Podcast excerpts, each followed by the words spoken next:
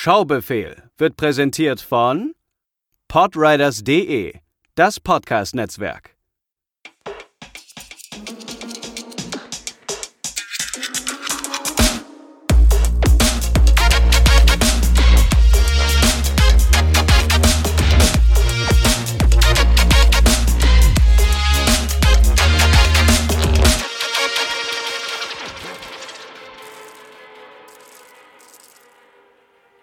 Herzlich willkommen zur neuen Ausgabe vom Schaubefehl Podcast, eurem Filmpodcast, der die ja, Pile of Shames nennen wir es ja nicht mehr, wir nennen sie Stapel der Vorfreude abarbeiten soll. Und äh, ja, sehr vorfreudig bei mir an meiner Seite natürlich der Matze. Ja, wenn du das sagst, dass ich vorfreudig bin. Äh, wir sind ja seit geraumer Zeit nur im digitalen Studio ohne Video, damit die äh, Tonqualität nicht drunter leidet. Aber ich find's schön, wie du in meine Stimme das rein interpretierst. Ja, ich, ich, ich gehe mal davon aus. Also wir freuen uns doch eigentlich immer am Anfang schon wieder aufs Ende, um, um, um zu erfahren, was man als nächstes gucken muss. Aber natürlich, natürlich wollen wir natürlich auch nicht die Euphorie schmälern über die Filme, die wir heute besprechen. Ja, so kann man sehen. Denn, denn das sind natürlich auch wieder zwei Filme, die ja aus verschiedenen Gründen spannend sind. Natürlich, ich meine, ähm, bei dir ist es vor allem, also der Film, den ich dir gegeben habe, der äh, schwingt halt bei mir halt eben aus der Kindheit extrem mit. Mhm. Deswegen bin ich halt natürlich sehr gespannt, was du jetzt eben aus der heutigen Warte wieder darüber sagen wirst. Das ist bei sowas ja immer relativ spannend. Ja.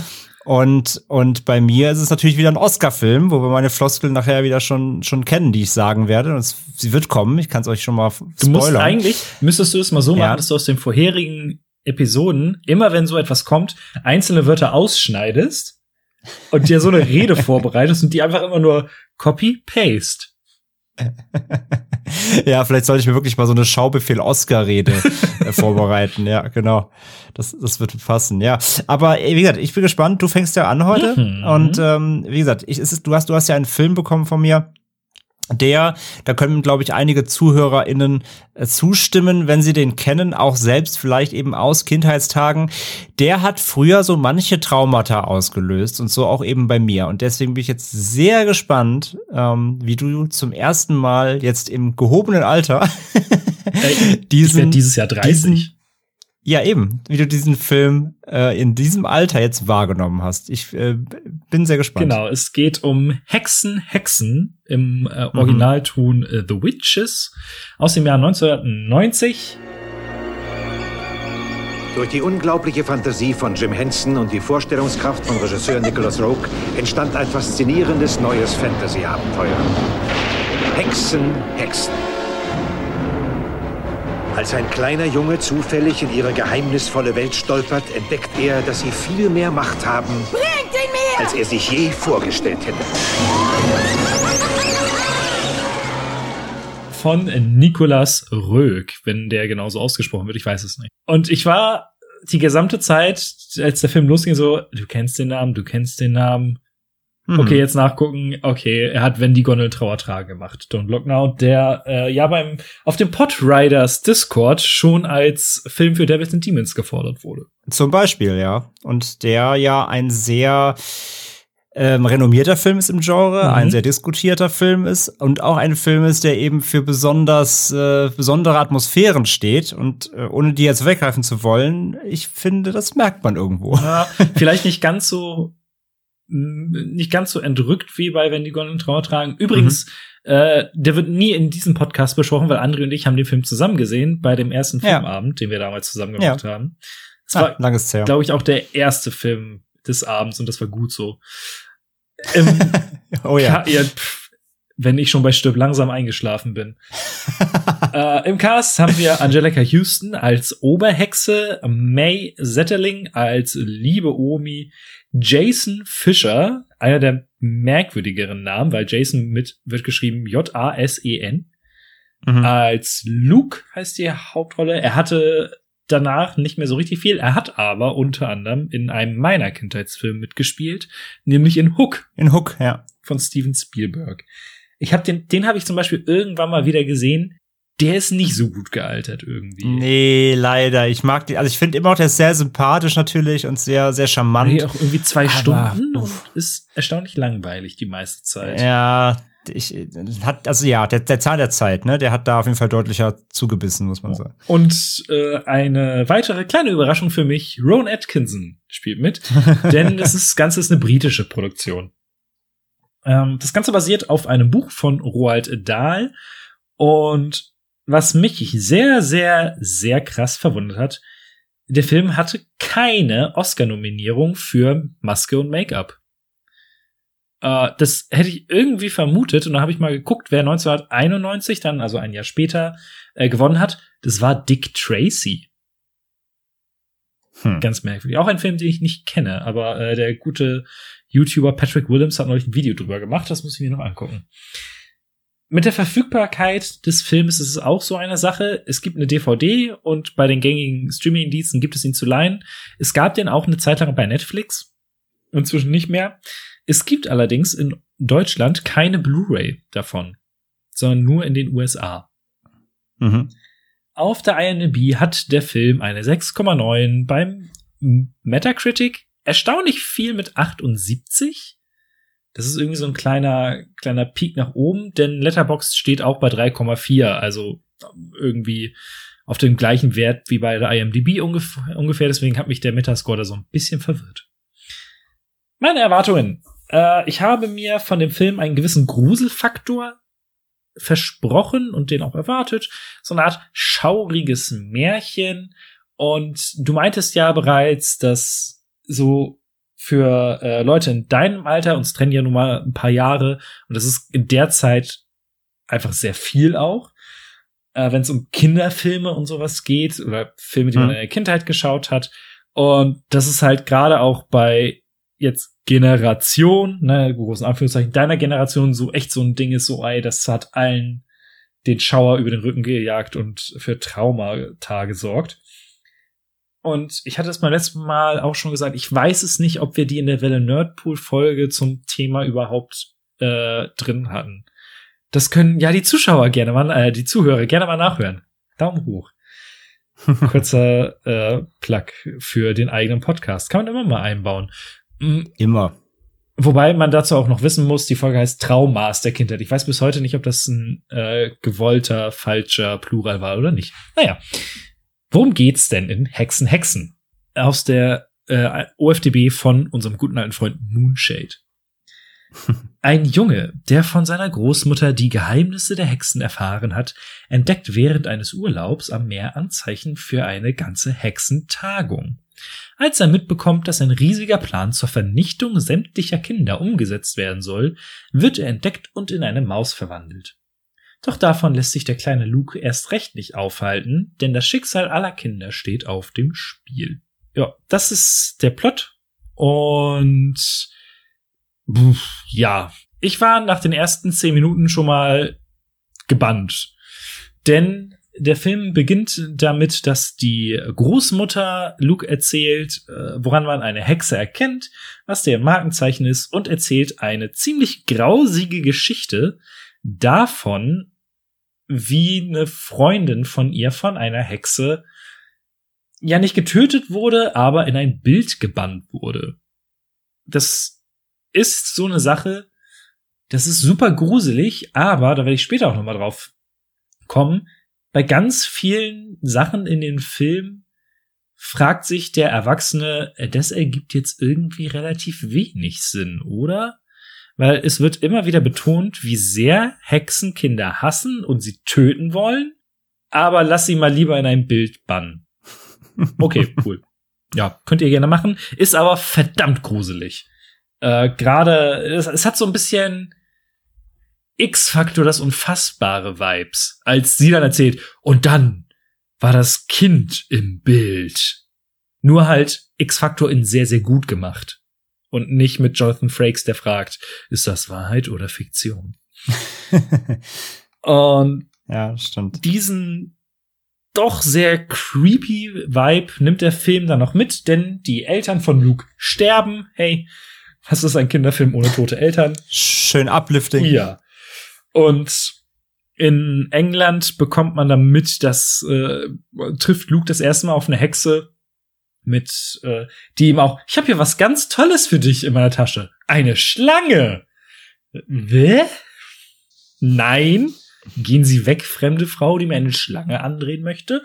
Da muss man nicht wissen, dass das eine Hexe ist, um zu sagen, bitte gehen Sie einfach. Und ja, der gesamte Aufbau ist super atmosphärisch und da war ich auch schon, also ich war da schon im Modus, ja, kein Kinderfilm, aber es war alles irgendwie noch, ja, cool.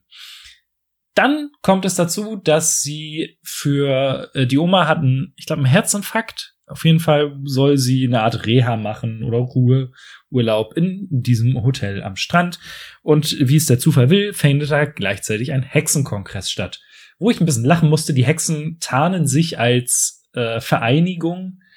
Oh, wie war denn das nochmal? Äh, gegen den Missbrauch von Kindern. Mhm. Es ist halt schon sehr dunkler Humor. Ich habe gelacht. Und per Zufall kommt Luke halt in die Bredouille, dass er bei diesem Kongress eingesperrt ist und alles mitbekommt. Fand ab da den Film, äh, hat er seinen Bogen überspannt. Denn dieser gesamte Kongress ist enorm weird und unheimlich, wenn die Oberhexe dann ihre Maske abnimmt wird es halt auch noch so inszeniert, wie es in jedem anderen Horrorfilm inszeniert würde und auch dafür Schrecken gesorgt hätte. Und hier im Kinderfilm, ha, guck mal, ein fieses Monster, was alle auch noch beleidigt wie nichts Gutes. Generell sehr viele Beleidigungen in diesem Film. Und insgesamt fand ich diese Szene dafür, dass sie ja halt super creepy ist, einfach enorm lang. Das geht ja mhm. ewig irgendwie gefühlt. Und dann kommt da der, äh, ja, der typische dicke Junge, der alles essen möchte und nur da ist, weil ihm wurde ja sehr viel Schokolade versprochen. Und der wird dann in eine Maus verwandelt. Luke wird entdeckt und es gibt eine anschließende Verfolgungsjagd, wo die Hexen ein Kinderwagen eine Klippe runterschieben. ja. Äh, so, wow was ist denn falsch hier? Und dann packen sie Luke und zwingen ihn, diesen Zaubertrank zu sich zu nehmen. Die Verwandlung ist super unheimlich und auch wie die Hexen mit ihm umgehen, ist einfach alles so, oh ey, nee, weil das war mir alles für die angepeilte, also anscheinend angepeilte Zielgruppe zwei Nummern zu drüber und ich hatte damit auch keinen Spaß. Dazu dann aber dann vielleicht im Fazit noch mal mehr. Bis es dahin kommt, ist allerdings auch die Hälfte des Films schon vorbei. Also mhm. ziemlich genau. Und dann geht es halt darum, dass ja äh, halt Luke, mir ist der Name entfallen, und sein äh, Mäusekumpane versuchen, zu der Oma wiederzukommen und den Hexen das Handwerk zu legen. Die Effekte, die wir dabei haben von den Mäusen, das ist, glaube ich, eine Mischung aus realen Tieren und eben Puppeneffekten von Jim Henson. Äh, zusammen mit der Maske, es ist einfach überall jeden Zweifel erhaben. Es sieht wundersch, also in Anführungszeichen, wunderschön aus. Äh, ist super getrickst. Sie hat vielleicht heute was von seinem Charme verloren. So wollte ich, also nichts von seinem Charme verloren, wollte ich eigentlich sagen.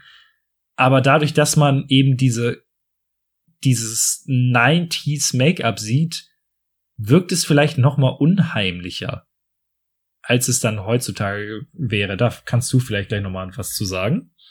Hm? Ähm, da, währenddessen gibt es einen sehr merkwürdigen Nebenplot, beziehungsweise eine Nebenfigur zwischen dem äh, von Ron Atkinson gespielten Hotelbesitzer und einer Angestellten, die ein Verhältnis haben. Und die Angestellte kommt immer mal wieder vor, findet auch diesen Zaubertrank, hält es für ein Parfum, tupft es sich auf äh, Stirn und Nase, wird in eine Maus verwandelt und dann im Finale erschlagen. Und man verbringt erstaunlich viel Zeit damit, sich das anzugucken. Und ich glaube, sie ist es auch, die einfach wirklich in so grünen Matsch zerspringt. Das ist alles so, was? Aber zum Finale äh, gleich vielleicht noch mal ganz kurz, denn diese gesamte zweite Hälfte des Films nach dem Kongress, nach der Mäuseverwandlung, die war dann viel mehr wieder Kinderfilm. Die hatte dann so ein paar kleinere Slapstick-Momente mit der Mäuser hassenden Mutter des anderen verwandelten Jungen und mit der Aufgabe, wie sie da versuchen, ähm, den Zaubertrank zu besorgen. Und das war nett, aber hatte, also wirkte halt so komplett deplatziert zu dem, was man vorher gesehen hatte. Und dann kommen wir zu den ganzen Fragen, die ich so teilweise hatte. Zum einen, was sollte das mit dieser Angestellten, die einfach überhaupt keine Relevanz hat? Dann, ähm, während eines Ausflugs in die Küche wird Luke ein Teil seines Schwanzes abgehackt.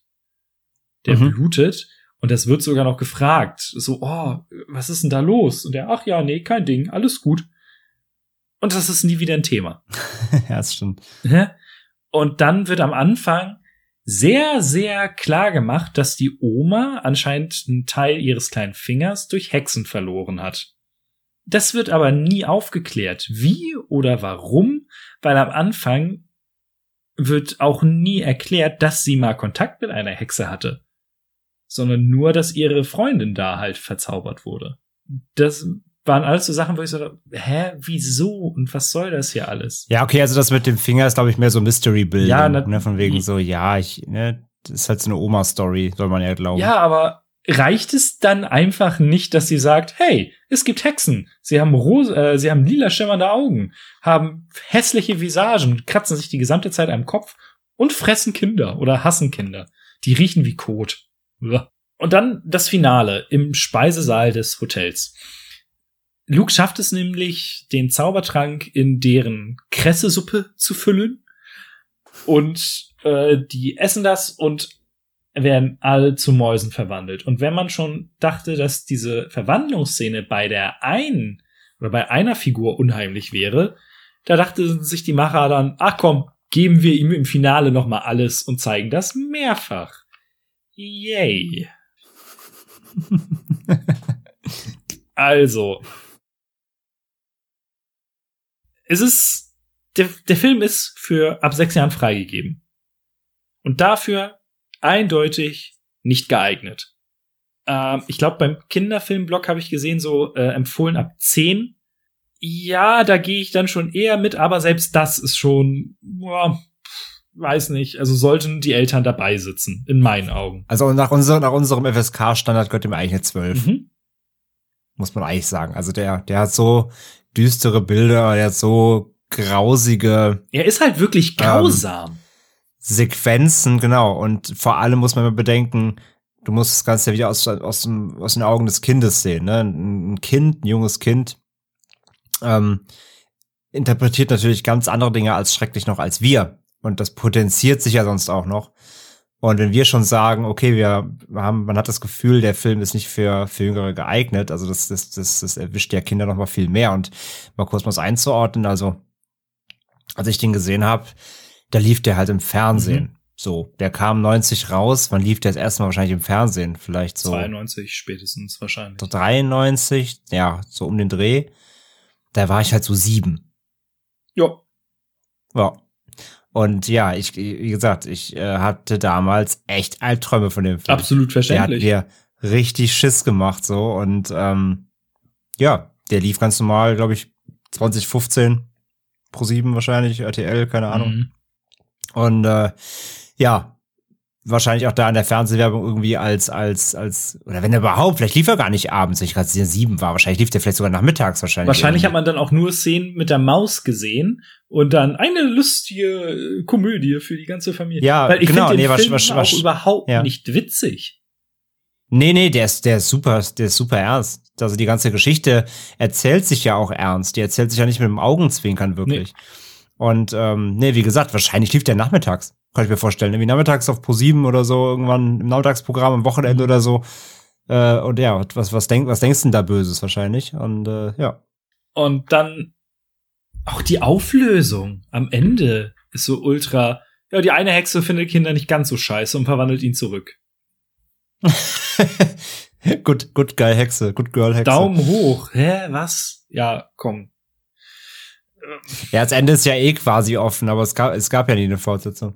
Ja, aber das ist wohl im Buch ähnlich. Im Buch Hm, okay. fangen sie nämlich an, äh, wie im Film auch, sie das vorhaben, loszureisen, um Hexen zu töten. Hm, okay. Ja, okay. Also es ist halt, wenn ich so überlege, was man in dem Alter, den der Film freigegeben ist, so, äh, habe ich Harry Potter den ersten oder den zweiten gelesen. Und der zweite Mhm. Harry Potter ist auch schon ganz schön gruselig. Und vielleicht vor allen Dingen für in dem Alter auch so, ja, Grenze von dem vielleicht, was ich zumindest aus meiner Erfahrung und als Nichtvater und so weiter und so fort vielleicht Kindern zumuten würde. Mhm. Und der Film ist Hexen, Hexen ist einfach noch dreimal drüber. Und dann kommt Ja. noch hinzu, dass es halt so überhaupt nicht mein Bier ist, oder mein Bier war, was in, was Filme in diesem Bereich angeht. Es darf ja durchaus creepy Kinderfilme geben. So, wir hatten Limini Snicket. Mhm. Der ist auch unheimlich und düster, aber nie so, halt so grausam und so offensiv, wie es Hexen Hexen ist. Oder da ist es halt ein bisschen her, dass ich den Film gesehen habe. Coraline ist auch Mhm. unendlich gruselig, gerade für Kinder. Da hast du aber den Vorteil, dass es nun mal ein Animationsfilm ist und das vielleicht leichter zu abstrahieren ist. Und hier hast du nun mal enorm realistisch wirkende Masken und so. Und das ist halt das, was, wo ich mir denke, boah, nee. Das sind alles Sachen, die mir sauer aufstoßen. Der Film erreicht aber halt genau das, was er ja möchte. So, der will ja gruselig sein und der will ein Kinderabenteuer da draus machen, was es ja irgendwo ist. Ich finde, es ist dann allerdings keine gute Kinderunterhaltung und wenn ich dann überlege, wenn du dann schon irgendwie 12, 13 bist, dann findest du halt die erste Hälfte cool, weil die ist gruselig und unheimlich und hat diese merkwürdigen Hexen. Und dann hast du aber die zweite Hälfte mit den Mäusen, die dann eher langweilig ist. Und deswegen setzt sich der Film so für mich zwischen diese Stühle, ohne richtig entscheiden zu können, wo er hin möchte. Für wen er sein will. Ja. Ja. Und das hat mich, glaube ich, so ein bisschen, ja, abgenervt. Vielleicht Mhm. spielte da auch ein bisschen rein, dass es sieben Uhr morgens war, als ich den Film geguckt habe.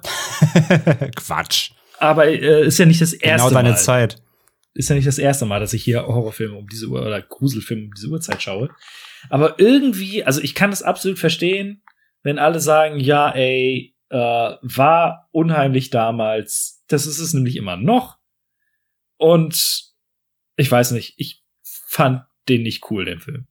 Aber, aber fandst du ihn nicht cool, weil du die ganze Zeit mit Kinderaugen drauf geguckt hast, Mhm. oder fandst du ihn auch einfach als Film nicht Ich fand ihn auch unterhaltsam? einfach nicht unterhaltsam.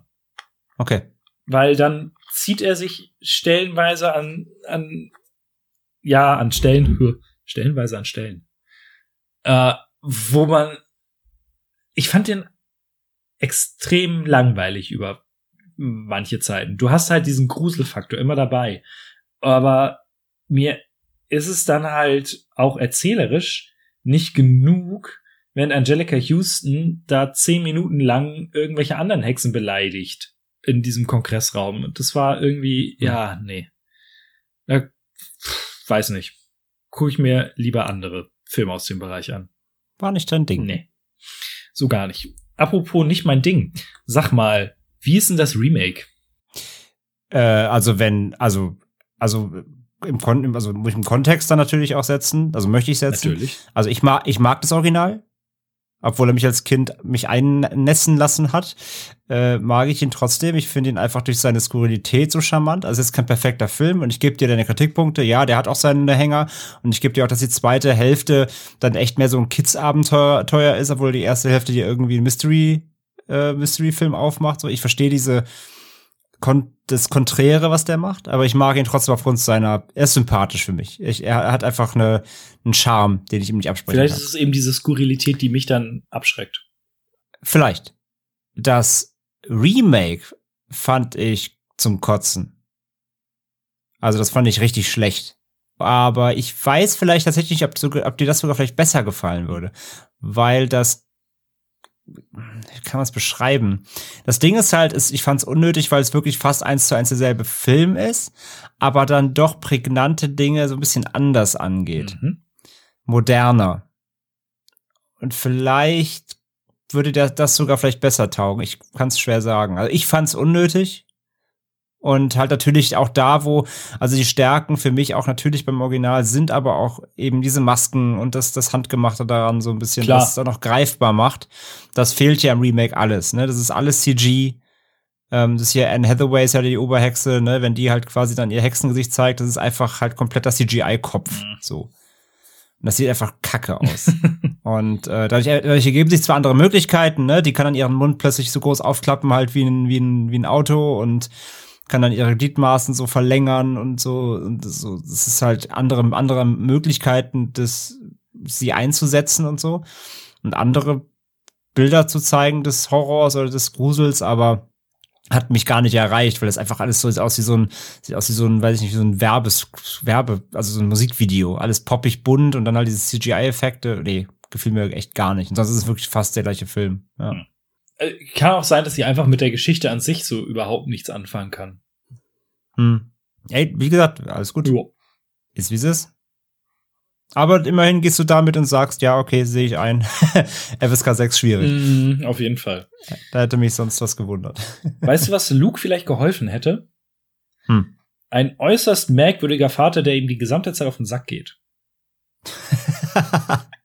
aber er hat auch schon 300 Hexen, die ihm ganz auf den Sack gehen.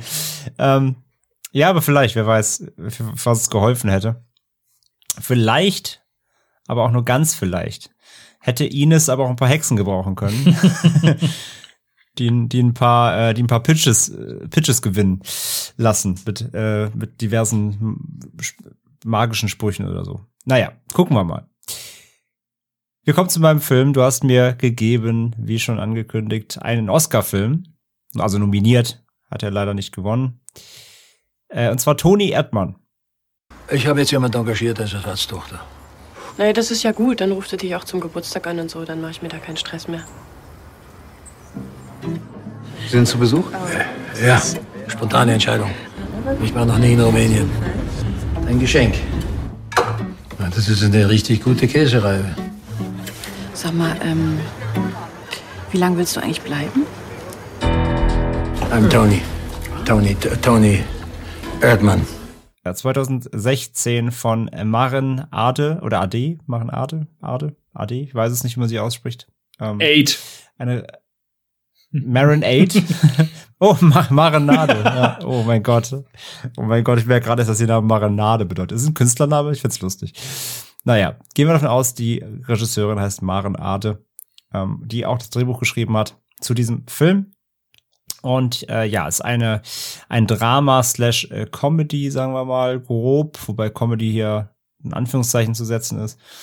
Und ja, der Film äh, streamt in Deutschland bei äh, Chili, diesem ominösen Dienst, den ich bis heute immer noch nicht kenne, im Abo. Ansonsten überall kann man eben leihen und kaufen digital. Und ansonsten gibt's ihn auch auf Blu-ray für sehr günstige 6 Euro von Euro Video. Und der Film hat eine FSK 12 bekommen. Und ähm, auf Letterboxd hat der Film eine 3,8 von 5 und auf der IMDb eine 7,4 von 10, also durchaus positive Bewertungen. Und ja, wie gesagt, äh, Hauptfigur ist Ines in dem Film, verkörpert durch Sandra Hüller. Kennt man ja sicherlich aus dem deutschen Film. Und ihr Vater Winfried wird gespielt von Peter Semonischek. Ebenfalls, denke ich mal, bekannt. Unter anderem Gott, Nur Gott kann mich richten und äh, die viele, viele andere deutsche Filme ähm, der hier quasi, also Doppelrolle wäre zu viel gesagt, aber ja, Vater heißt Winfried, aber eben ist auch der besagte Toni, warum erfahren wir gleich noch. Und ähm, zudem auch, fand ich ganz spannend, hier spielt ja auch diese Ingrid Bisu mit, also die Assistentin von Ines, als Anker. Ähm, die ist, ist ja krass, ne? Die ist ja, ähm, die hat so ein paar, ein, zwei, drei kleinen deutschen Produktionen mitgespielt, dann Toni Erdmann. Und jetzt mittlerweile ist die ja mit James Wan verheiratet. Ja. Und produziert gerade dessen neuen Film Malignant und hat unter anderem auch in The Nun mitgespielt und spielt jetzt auch in Conjuring 3 mit. Also der holt sie natürlich schön durch seine ganzen Filme. Ja, die hat echt einen Sprung gemacht. So, er hat echt wirklich ganz kleine Sachen gespielt in Deutschland, dann Toni Erdmann und dann jetzt nur noch Hollywood. ja, sehr, sehr krass. Und ja, gucken wir erstmal rein. um was es im Film geht, bevor wir ins Detail gehen. Der Plot. Der Musiklehrer Winfried ist mit seinen 56, nee, 65 Jahren noch immer für jeden Scherz zu haben. Als sein langjähriger Begleiter, sein Hund, stirbt, beschließt er spontan, seine Tochter Ines mit einem Besuch zu überraschen. Diese ist als schwer beschäftigte Geschäftsfrau gerade in Rumänien unterwegs und kann ihren zu Witzen aufgelegten Vater nun gerade gar nicht gebrauchen. Winfried verwandelt sich daraufhin in sein leicht verrücktes alter Ego namens Toni Erdmann, um Ines aus der Reserve zu locken. Hm. So viel erstmal zum Plot und ja, was waren meine Erwartungen? Hier bitte Oscar-Rede einführen. Wie immer ist es natürlich so, ich wusste, der Film war nominiert. Das heißt, ich war irgendwie auf eingestellt, ja, irgendeinen Grund muss das ja haben. Das heißt, irgendwas Besonderes muss der haben, irgendwas haben die Leute in diesem Film gesehen, ähm, dass er für eine Oscar-Nominierung würdig ist. Und ich kann natürlich auch die Wertungen so im Durchschnitt die Leute so geben. Und das war ja immer alles sehr positiv und sehr überschwinglich größtenteils. Und ähm, hat er in, wo hat er gewonnen? Hm. Cannes oder Venedig? Irgendwo hat er ja Preise mitgenommen. Ja, ich meine in Cannes. Ich bin mir aber wirklich nicht sicher. Ich habe auch nicht nachgeguckt, ehrlich gesagt. Äh, mehr, mehr Culpa. Aber ja, jedenfalls ein gerühmter Film und deswegen war ich natürlich wieder darauf eingestellt, okay, das muss ja irgendeinen Grund haben. Ich hoffe, ich werde ihn sehen. Ich hoffe, er verpasst mich nicht. Ich hoffe, ich bin kein Kunstbanause mal wieder. Ähm, und ansonsten, rein als Film, habe ich tatsächlich so eine, ja, ich habe doch eher ein Drama erwartet. Also ich war so auf typisches, Anführungszeichen, deutsches Drama eingestellt. Relativ schwermütig, irgendwas Schlimmes passiert auf jeden Fall. Tear-Jerking so ein bisschen. Ja, das war so meine, meine Erwartung. So, so war so eine Tragikomödie. Wo ich nicht so weit weg lag, aber die, aber die Gewichtung ist halt einfach doch eine andere oder die, vor allem die Art, wie der Film damit umgeht. Und ja, was habe ich denn bekommen? Ähm, der Film behandelt ja im Kern ein Thema, was ja viele Menschen, denke ich, äh, relaten können. So, es geht ja vor allem um dieses, mh, hm, wofür opfert man sich im Leben eigentlich auf und was gibt man auf, um Dinge zu erreichen, gerade natürlich so auf den Job bezogen und so. Ich sag mal, dieses Thema Work-Life-Balance wird ja dem Thema groß äh, thematisiert äh, im Thema thematisiert, im Film thematisiert. Ähm, und natürlich auch gleichzeitig so ein bisschen das Kapitalismus und ne, alles und Kohle und Aufstieg und Karriere machen und so weiter und so fort. Und ja, eben der, der Winfried ist eben, äh, lebt in Deutschland, ähm, wie gesagt, hat einen, hat einen alten Hund, der leider dann direkt am Anfang auch verstirbt und äh, ganz traurig und hat eine Mutter, eine Ältere, die er sich kümmern muss, die er, die er nicht pflegt, aber ne, die ist zwar noch auf den Beinen, aber er sich um sie kümmert und was vorbeibringt und hat ein sehr simples Leben, aber ist eben ein ja Typ, der gerne, wir haben es schon im Plot gehört, einfach Späße macht, der Lust, der der gerne rumulkt äh, sich irgendwie falsche Zähne einsetzt oder direkt am Anfang erstmal irgendwie den Postboten verarscht, indem er sagt, irgendwie sein Mitbewohner wäre aus dem Gefängnis freigekommen, weil er gerne Briefbomben zündet oder so. ja, also er, er veräppelt seine Umwelt irgendwie gerne und macht ein bisschen, macht ein bisschen Schabernack und Quatsch und verkleidet sich gerne. Weil ihm das einfach Spaß macht, weil das, weil er das quasi das Leben dann nicht so ernst nimmt irgendwie. Also ein sehr sehr lockerer Typ, ein sehr, sehr, eigentlich ein sehr herzlicher Typ, bisschen verklatscht halt, bisschen, bisschen verrückt, aber, aber halt einfach ein liebenswerter Typ einfach. Und die Tochter, eben wie gesagt, ist in Rumänien, ist halt nie da quasi. Also sie ist selten in Deutschland. Irgendwie, wenn sie mal da ist, auch keiner Bescheid. Und ähm, die beiden haben halt auch nicht das beste Verhältnis, wie man relativ schnell mitbekommt. Alles sehr distanziert. Und ja, scheint einiges angeknackst zu sein. Und die Eltern sind auch nicht mehr zusammen. Ne? Sie feiern also ähm, Prägeburtstag quasi in Deutschland und er ist nicht mal eingeladen und ähm, kriegt das gar nicht, hat das kriegt's gar nicht mit, er fährt durch Zufall und so weiter und ja, auf jeden Fall äh, nicht die besten Verhältnisse in der Familie und äh, Ines lebt halt nicht mehr in Deutschland, sondern eben in Rumänien aktuell, weil sie dann eben Karriere macht, ne, sie ist, sie ist, ähm, ja, sie arbeitet in so einem, was ist es denn nochmal? So sowas. Ja, ne, es ist nicht direkt Bauunternehmen, nee, nee, das, die, die ist in so einer Unternehmensberatung in der Agentur, die, die quasi, die äh, kümmern sich um äh, Projektoutsourcing für Unternehmen, das heißt, sie empfiehlt quasi durch die Blume Unternehmen, dass sie Leute rausschmeißen sollten und ihre Prozesse lieber ähm, externen Anbieter, die günstiger sind, äh, überlassen sollten. Das macht sie quasi. Also sie macht eigentlich sogar was ziemlich Schlechtes in dem Sinne, zumindest wenn man es moralisch nimmt.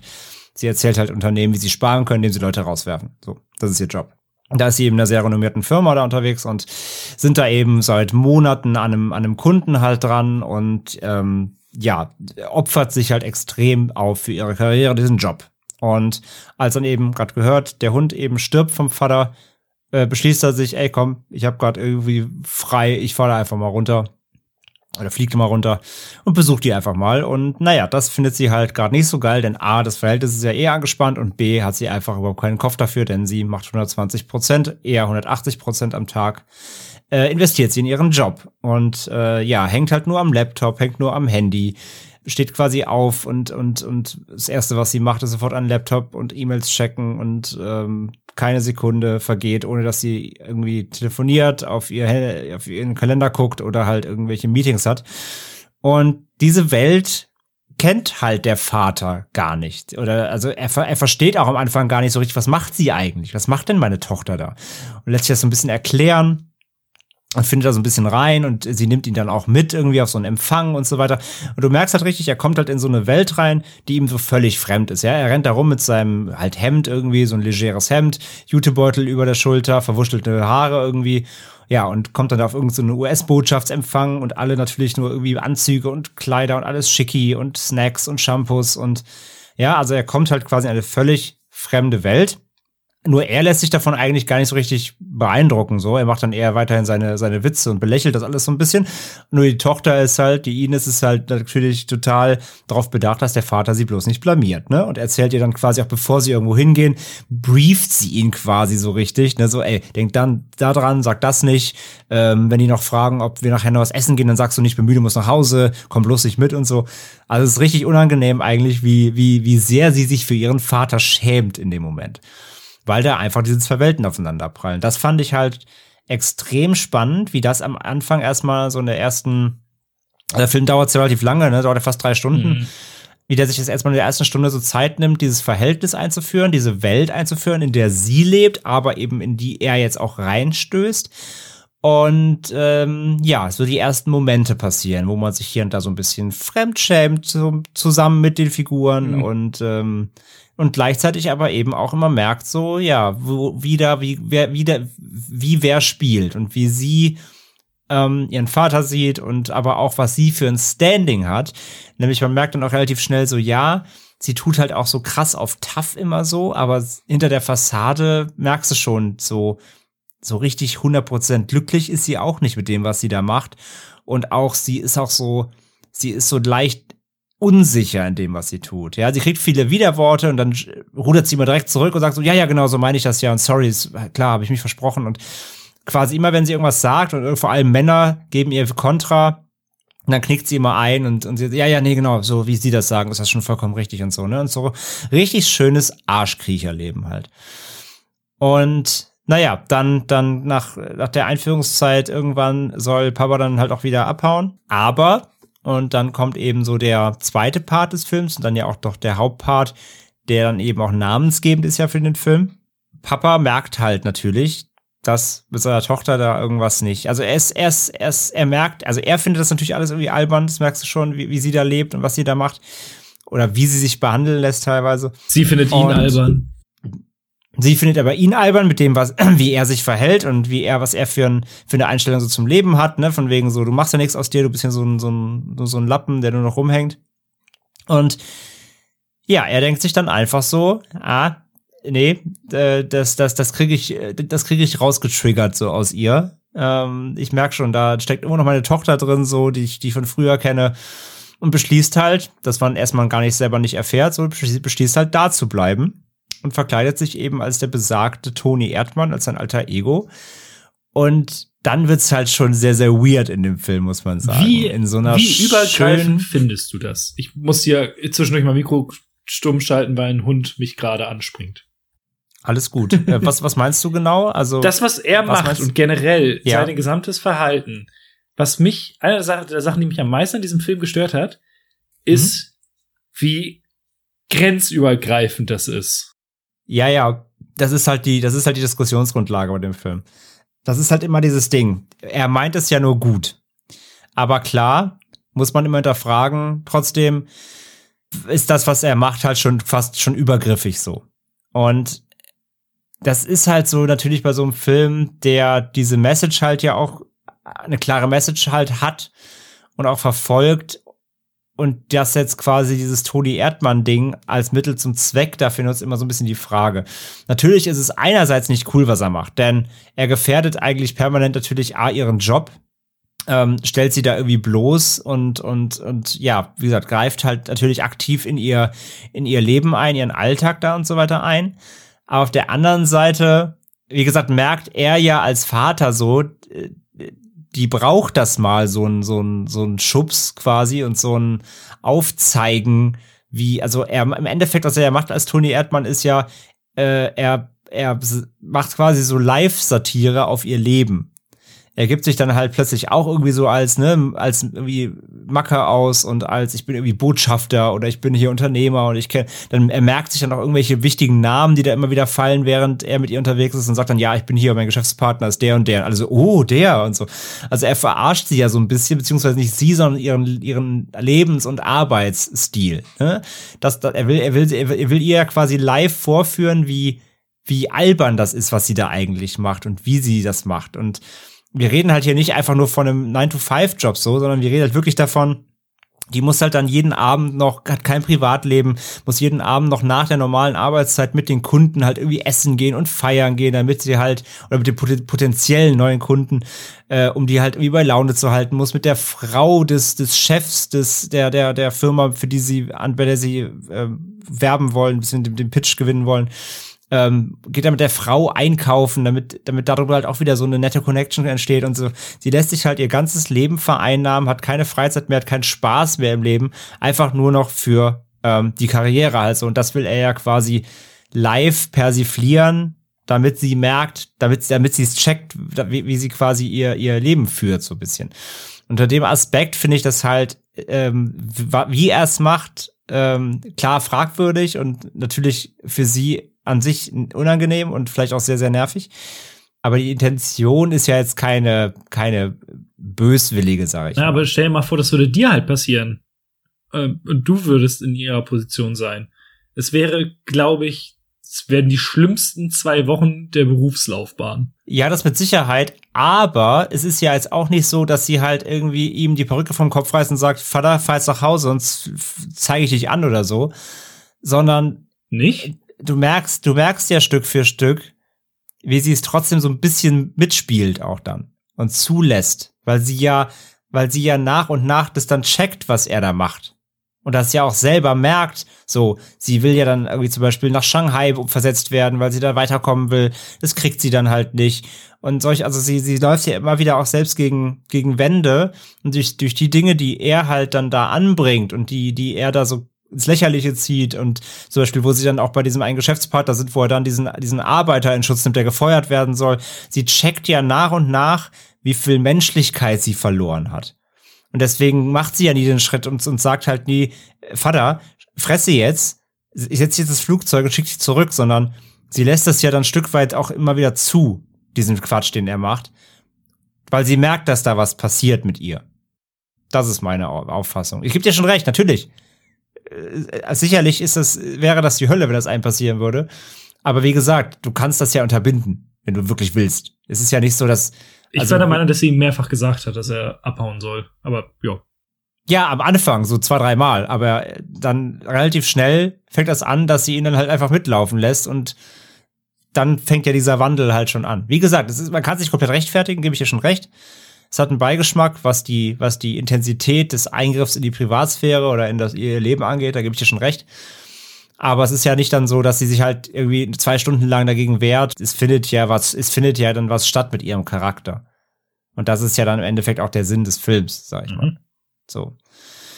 Und ja, ey, wie gesagt, das, der, der, Film ist halt einfach vor allem auch so geil gecastet einfach. Das, jede Figur ist so gut, passt halt ohne Ende. Sandra, Sandra Hüller macht das halt super, Simonischek sowieso. Ähm, aber auch die ganzen Nebencharaktere, jeder passt da, da ihr Lover und so weiter, der, der in das Törtchen reinwichst und so. Das ist alles, es gibt so viele, so viele Szenen in diesem Film, die ich so bemerkenswert fand. Allein dann diese Nacktgeburtstagsparty Da musste ich nochmal dreimal zurückspulen, weil ich irgendwie dachte, ich habe einen Plotpoint verpasst. Aber nee, es war einfach dieser, dieser Klickpunkt bei ihr dann irgendwann, ja. Der Einsatz, äh, wo sie einfach gemerkt hat, ich muss jetzt irgendwas machen, damit das hier aufhört. Und es war dann einfach mal kein, kein Kleid anziehen auf einem, einem, Geburtstag. Fand ich, fand ich äh, einfach alles großartig. Der Film hat so eine geile Schrägheit. Der hat so eine, so eine Schräglage, aber der, die eigentlich nur, die eigentlich nur genau das darstellt, eben wie, wie abstrakt ihr Leben eigentlich ist oder war oder ist noch, in, in dass sie da so, in dem sie halt lebt, in dieser, dieser kompletten Blase irgendwie. Und das fand ich, das fand ich wirklich, das fand ich wirklich bemerkenswert umgesetzt. Und wie gesagt, gerade auch dann ihr Vater eben in dieser Rolle, äh, so, wie gesagt, das mal das, das, das Aufdringlichkeitsthema mal beiseite, aber wie gesagt, was er sich dann für Sachen merkt, die er dann irgendwo einwirft und sich ja so ein bisschen durchmanövriert und dann ja auch irgendwie überall eingeladen wird, eigentlich auf irgendwelchen exklusiven Partys, wo er niemals hinkommen konnte, eigentlich. das finde ich halt ganz geil. Und wie er dann halt, wie gesagt, dann immer wieder aber auch seinen Charakter durchdringen lässt. Ähm, mit den Arbeitern auf dem Feld und so weiter und, und bei diesem Ölbohrtyp und so. Oder wo sie dann einfach bei dieser, bei dieser Familie da aufkreuzen und dann auf, auf diesem, dieser Party sind und dann da Klavier spielen und so. Das sind, er bringt halt diese Menschlichkeit zurück in, in, das, in das Leben von ihr, was sie halt komplett verlernt hat durch diesen 24-7 ja, Work-Life-Drill halt, beziehungsweise live eben nicht mehr, sondern nur noch Work. Und das konnte ich alles so krass relaten. Das konnte ich halt einfach so krass alles nachvollziehen, dass dieser Film halt da irgendwie anprangern will und, und ein bisschen. Ich glaube, das ist dann der Unterschied, weil hm. ich überhaupt nicht. Okay. Weiß nicht. Also ich hatte also, so, ich, ja. also ich verstehe, was der Film da machen möchte, mhm. aber es hat mich halt so komplett kalt gelassen. Und dann noch eine andere Sache, weswegen, also ich verstehe, warum so viele den gut finden, aber was du auch schon gerade gesagt hast, mit der Nacktparty und wie sie da auf dieser einen Feier singt und so weiter und so fort und mit dem Cupcake. Das ist alles so unendlicher Fremdschamhumor, den ich einfach nur schlimm finde. Ich, das Ding ist halt, ich finde Fremdschamhumor eigentlich auch scheiße. Aber ich finde, der Film hat Fremdschamhumor so umgesetzt, dass er mich nicht cringe. Nee, mich, mich hat's weißt komplett abgefuckt. Ach krass, okay, nämlich überhaupt nicht. Weil der Film ist, läuft in seiner Erzählweise so neben der Spur, dass mich dieser Cringe-Humor, den fand ich dann gar nicht cringe. Weil der irgendwie in diesem Kontext des Films dann normal wurde. Was halt vor allem die Toni-Figur halt ganze Zeit so etabliert. Und deswegen fand ich das dann irgendwie alles plötzlich ganz normal. So wie eigentlich Ines auch irgendwann. Das hat mich auch sehr überrascht, weil ich Cringe-Humor und Fremdscham-Humor eigentlich auch total abstoßend finde. Hier hat's mich überhaupt nicht gestört. Ich fand sogar positiv nachher. Ja, mich hat's, mich hat's komplett weggedrückt.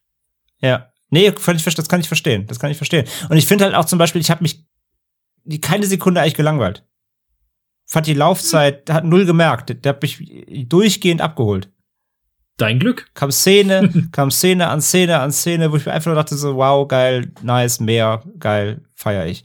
Und wie gesagt, es kann gut sein, dass es für mich ein persönlicher Punkt ist, der damit reinspielt, weil ich kann das halt so fühlen, weil solche Jobs, wie Ines hier gezeigt hat, die hatte ich halt schon. Mhm. Ne, ich hab, ich hab genau sowas schon gemacht. Ich habe irgendwelche Japaner in irgendwelche Restaurants nachts geführt, musste dann vor der Tür drei Stunden warten, bis die fertig mit Essen waren und sie dann wieder mit der Limousine nach Hause fahren. Ich habe sowas schon gemacht. So, ich habe genau solche Leute, wie da in dem Film halt ganz ge äh, gezeigt werden, solche Anzugträger. Zwar nicht so extrem, natürlich immer, ich meine, ich komme ja aus der Entertainment-Branche, da läuft es immer noch ein bisschen entspannter so, aber so von der Art her, ja, dieses 24-7 Bereitschaft haben, morgens um vier irgendwie im Hotel angerufen werden, ey, wir müssen irgendwas noch schreiben und du musst jetzt irgendwie um sechs jemanden abholen und in ein Hotel bringen und da ist irgendwer auf einer Party zusammengebrochen, der hat aber um zehn Interview, hol den mal ab und mach den mal frisch. Das habe ich alles erlebt, komplett. Genau so. Ich kann das halt so nachvollziehen. Und du, und du peilst es halt irgendwann selber nicht mehr, weil du so krass in dieser Bubble drin bist und weil du halt denkst, ja, muss, es muss halt sein, ist mein Job und muss dafür halt 24-7 brennen und so. Wo du, dass du gar nicht merkst, wie, wie krass am Arsch du einfach irgendwann bist und dass dir eigentlich auch keiner dafür dankt. Eigentlich hat's ja gar nichts gebracht, weil, ja, du bist halt ja quasi nur der, der, der, der Macher so, ne, der Umsetzer. Aber eigentlich hast du nichts zu melden. Das ist bei ihr genauso. Sie ist ja eigentlich auch nur so der, das, die Hampelfrau von hier dem Henneberg. Ähm, so. Das kann natürlich gut sein, klar. Das ist, da habe ich auf der persönlichen Ebene halt einfach komplett relaten können, weil ich das kenne. Und ich das schön fand, wie der Film das aufbricht, um zu hinterfragen, so, ey, sag mal, checkst du noch, für was du eigentlich lebst, so. Das fand ich halt sehr, sehr krass. Und deswegen hat er bei mir halt super funktioniert. Also ich habe den sehr, sehr gefeiert. Gut. Schön. Und somit war ein Oscar-Film, wo ich wirklich äh, keinerlei Angst haben mehr muss. Ich meine, klar, ich habe also, ne? Ähm, Angst. aber wo ich komplett wo ich komplett verstanden habe, warum der warum er ausgezeichnet ist. Ich habe genau verstanden, was die Leute darin sehen und das da war ich mal sehr zufrieden, dass ich mal einen Film hatte, wo ich das wirklich so äh, nachvollziehen konnte. Ja. Das ist doch schön. Das freut mich aber. Na siehst du, ich gebe dir einen Film, den ich mag, den fandst du doof und du gibst mir einen Film, den du doof findest und ich mag. ist aber auch schön. Ja, wir sind sehr diametral, was das angeht. Dann. Was Ja, hast, dann lass uns mal Was weitermachen. hast du denn für die nächste Ausgabe für mich, während meine Hand hier abgeschleckt wird? wow. Ähm, das klingt im Kontext von Toni Erdmann falsch, aber wir machen einfach weiter. Ja, ich weiß auch nicht, was mit ihr Ähm, los ist. Sie möchte Liebe geben. Ja. Und ich möchte dir auch Liebe geben, Ah. aber anders, nämlich in Form eines Filmes, Oh. den ich auch sehr mag, der ein, ja, doch schon moderner Klassiker ist, auch so in seinem Genre zumindest, und dessen Regisseur halt natürlich auch sehr pluralisiert. Und ich Polarisiert, möchte mal nicht pluralisiert. polarisiert. Ist schon spät. und äh, ich möchte mal äh, behaupten, er wird dir gefallen. So rein ins Blaue geraten. Aber ich weiß ja nicht. Man weiß es ja nie. Vielleicht äh, wird es auch ein Hexen Hexen 2 für dich. ähm, du guckst dir äh, fürs nächste Mal folgenden Film an. Ne? Ah. Irgendwann musste das da ja kommt kommen. schon ein dickes Stöhnen. Ich musste mal bei der Untertitelung des, äh, eines Interviews des Regisseurs helfen. Ich habe Sätze fünfmal abgespielt und immer noch nicht verstanden, was der Kerl gesagt hat. Das wird dir bei dem Film auch so gehen, die ich dir jetzt Ja, gegeben Marsch, habe. guck ich auf Deutsch. Es sei denn, du guckst Untertitel oder Deutsch. Ja, Snatch, Schwein und Diamanten. Kann, kann ich mir nicht, kann ich mir nicht nur ein Highlight Reel angucken? Den, mit den Sprüchen? Ah, ich dachte, ich dachte, du bist, ich dachte, du wärst pro Guy Ritchie, scheinbar nicht. Boah, ich, das ist halt für mich Richtung Gangsterfilm. Und Guy Ritchie macht gute Gangsterfilme und das ist für mich langweilig. Hä, Moment, was? Es ist langweilig für dich, dass er gute Filme macht? Gute, äh, dass er Gangsterfilme macht. Und Ach so, und Gangsterfilme, aber Ja, so eine- so- ja, so es ist ja Sprüche nicht, wie- aber es ist so ja, Sprüche wie es Zucker, nee. Mafia-Gangster. ja, nee, aber es ist halt trotzdem Assis. Und so Sprüche, so Sprüche Es wie, ist Assis. wie äh, Stück Zucker, nee, danke, bin süß genug. Es ist halt, ist halt schon gut, aber oh nee, ja, muss ich durch. Aber ich, aber ich kann dir nur sagen, allein, also wenn du auf Deutsch guckst, ja, völlig legitim für mich. Wir haben ja hier keine Vo- Vorschrift, was die, was die, was die Sprache angeht. Aber wenn du ihn auf Deutsch guckst, dann tu mir bitte noch ein, nur einen Gefallen, dann guck ihn bitte zumindest, oder zumindest halt guck dir mal an, ein paar Szenen im Film dann, äh, wenn, wenn Brad Pitt am Start ist. Ja, den verstehst du halt gar nicht. den im O-Ton bitte. Weil das ist halt so lustig. Ja, Das ist, als ob du jemandem ähm, eine, eine Packung irgendwie Pommes in den Mund sch- schüttest, eine gefrorene, so eine Fertigpackung Pommes und dann soll er bitte einfach das Alphabet vorsagen. aber Ja. dann, das, ich glaube, das wird eine spannende Folge. Okay, dann hau raus. Was darf ich gucken? Ähm, ich hab, bin mal zurückgegangen und habe geguckt, wann das letzte Mal so richtig aktiv Scheiße bei uns war. Oh je. Und also Oktober mit der bewegte Mann war so das letzte, wo es so, man so aktiv. Ja, wobei das ja trotzdem, ja, okay, also ja, scheiße. den, den fanden wir aufgrund scheiße diverser beide. Tatsachen, aufgrund diverser Tatsachen im Film. Aber ich dachte, du meinst jetzt schon wirklich so scheiße Scheiße, so absichtliche Scheiße, so ärgern, jemanden ärgern Scheiße. Ja, richtig. Das hatten wir jetzt wirklich länger nicht mehr. Und das fand ich jetzt bei bewegte Mann jetzt auch nicht direkt. Nö, aber ich Das dachte so mir, die Mensch, es wird mal wieder Zeit dafür. Oh nein. Hast du schon von diesem großartigen Oh polnischen nein. Meisterwerk gehört? Nein. Nein. Oh, das wird gut. Nein.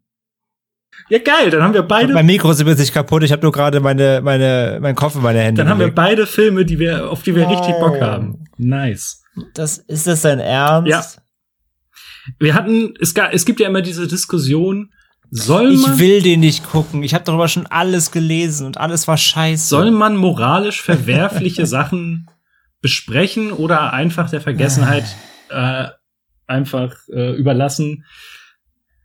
Ich hatte, ich habe über diesen Film schon mal äh, in einem Jahresrückblick gesprochen und ich finde in diesem Kontext dieses Podcasts hier könnte man noch mal so sich alles von der Seele reden. Und auch relativ aktuell, denn der zweite Teil kommt demnächst. es kommt ein zweiter Teil. Ey, das ist eine Trilogie, Brudi. Willst du mich verarschen? Magst du vielleicht noch mal sagen, um welchen Film es sich handelt? Ja, ich wollte gerade sagen, äh, es geht um ähm, 365 Days äh, äh, Netflix, Mhm. ne? Äh, also quasi Fifty Shades of Grey nur in schlimm. Ja. Oder? Das fasst erstmal grob zusammen, ja. Oh nein, ey, ich habe schon alles über diesen Film gelesen. Ich will den nicht gucken. Also die beste Zusammenfassung des Films ist es, stell dir einen, einen mittelalten, dicken Mann vor, der eine hübsche Frau entführt und sagt, in einem Jahr wirst du mich lieben. Und sie einsperrt. Das ist dieser Film. Nur Ja. der Typ ist heiß. wow, das macht's besser. Ja. Ah, Gott, das wird schlimm. Krass. wird- Ich wollte den wirklich, ich wollte den wirklich nicht gucken. Ich meine das ganz ernst. Ich wollte den wirklich eigentlich nicht Ja, gucken. versteh ich. weil ich. Ich musste ihn für die Äh. Arbeit gucken, witzigerweise. Und dann dachtest du dir, nee, die Schmach, die muss der, die muss der alte Hacker auch ertragen. Naja, ich habe den ja schon vor einiger Zeit geguckt. Also, aber das ist mir brennend heiß eingefallen, dass es diesen Film noch gibt, weil ja jetzt äh, aus irgendeinem Grund suchen die Leute wieder nach dem zweiten Teil. Vermutlich äh, können die Facebook-Hausfrauen es nicht abwarten, dass es weitergeht. Aber dazu dann Aber gibt's wirklich Leute, die den gut, egal, das diskutieren, das, das diskutieren wir nächste, das Mal. nee, in der nächsten Ausgabe. Das diskutieren wir das nächste Mal, ja. Wird geil. Ja, bestimmt. Ah, aber das, aber wie gesagt, wir hatten lange keine moralisch verwerfliche Kacke mehr, deswegen war es allmählich mal wieder Zeit. ja, muss ich durch.